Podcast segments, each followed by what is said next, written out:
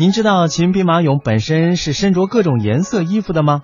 我们上他们上战场的时候，身上居然是不带任何盔甲的。您知道这又是为什么吗？呃，我想问一下萌萌老师，嗯，为什么兵马俑会是这样的五颜六色？战士可以穿成这样吗？五颜六色？可以啊，秦朝的战士本来就是这样穿的。我们现在为什么觉得奇怪？是因为我们现在军装是统一的。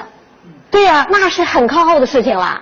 秦朝的士兵是怎么回事？他是自备自装啊，一直到唐朝都是这样的呀。你穿什么是有一个规定，比方说你拿几件单衣、几件棉衣，大体款式什么样子，然后你就自己准备了。你自己准备，每家按照自己口味来准备啊。所以现在统计，就是按照现在这个兵马俑上那个残的颜色的遗迹来统计的话，应该第一颜色是绿。秦朝老百姓可能最喜欢绿的，然后就是红，然后就是紫，然后就是黄，是这样的一些颜色排序。这五颜六色的还以为去郊游呢，这是要上战场啊！哎，我奇怪他们怎么没有穿黑色的呢？这就是现在人有普遍的误会，大家都说秦上黑。秦为什么上黑？因为当时有一个战国有一个叫邹衍的人提出一套所谓五德中史说，呃，五德呢就是相生相克，呃，比方说周，秦不是取代的是周嘛？周呢得火德，什么能克火？水能克火。那秦，所以他兴起来之后，他说我得水德，水是什么颜色的？水是黑的，那所以他就上黑。呃，那后来呢？汉朝取代秦朝了。汉朝说：“那我要我要克秦，什么能够克秦的水德？那土能够克水，对吧？那土是什么颜色的？土是黄色的，这个没有问题。中国古代很长一段时间内都讲这个相生相克的理论。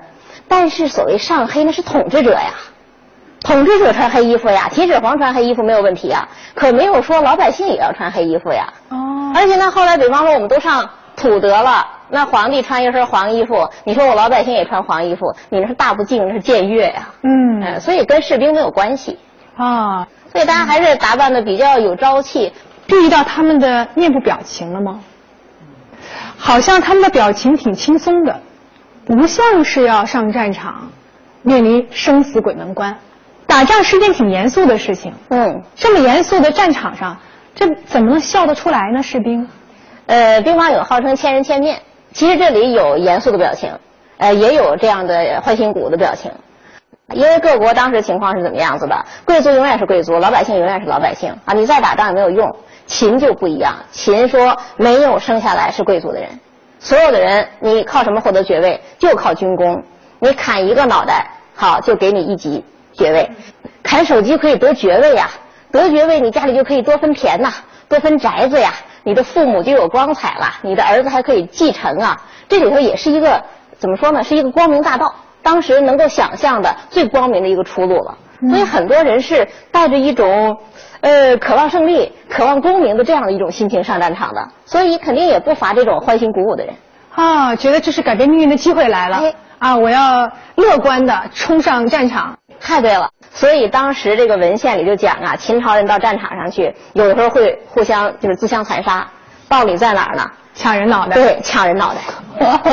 甲士兵、乙士兵为一个人脑袋打起来了，所以打仗回去得胜还朝的时候，是一串人脑袋跟着回去。太可怕了。这太可怕了，这是论首级行赏哈。对，那就这，哎呦，我很多很难想象那得多残暴的一个场景啊！那那那没有俘虏了，全是被砍死走了。那所以后来不是人们变通一下吗？觉得一串脑袋是很难拎起来的，它也不方便呐，就割耳朵嘛。太太残暴了哈！那这个当时这六国跟秦朝的战士在场上。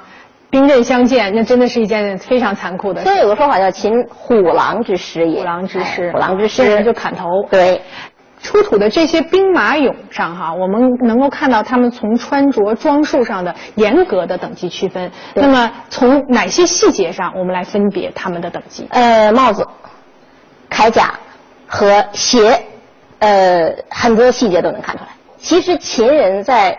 呃，古代讲秦人打仗的时候，有一个很重要的特点，就是秦人不戴头盔，而且秦人真杀急了不穿铠甲，再杀急了连上衣都脱掉，赤膊上阵。那这个有点不太符合客观规律啊！你应该是越是敢死队的，应该防护的最好，因为他冲锋在前嘛。那就冲不上去了，一个人体重比方六十公斤，你再穿一个六十公斤的铠甲，那是哪一个国家做派？那是魏国的做派。秦第一个打就把魏国消消灭掉了，道理在哪儿？魏国人怕死，秦国人不怕死。哦，这真是敢死队啊！就是轻装上阵就往前冲。对，往前冲。如果你去当敢死队了，你居然能够幸免于难，活着回来了，可能别人能够加一级爵，你可能连加三级。嗯那有很多人就愿意去做这件事儿啊。所以秦是靠这个赏罚二柄来驾驭天下，豁出去了。豁出去了。然后之后的是比他的命稍微值钱一点的了，啊，就像这样的就有铠甲了，有铠甲，但是这种大片大片的，其实也就是护一下胸前。然后再高一点等级，这个铠甲要更细腻点，哎，最高等级是这个这个样子了。这个样子，将军他没有把这个铠甲给打全，他让我们看的是什么呢？让我们看的是他这个这个花结，就是这将军打了八个蝴蝶结，这是什么呢？就是装饰。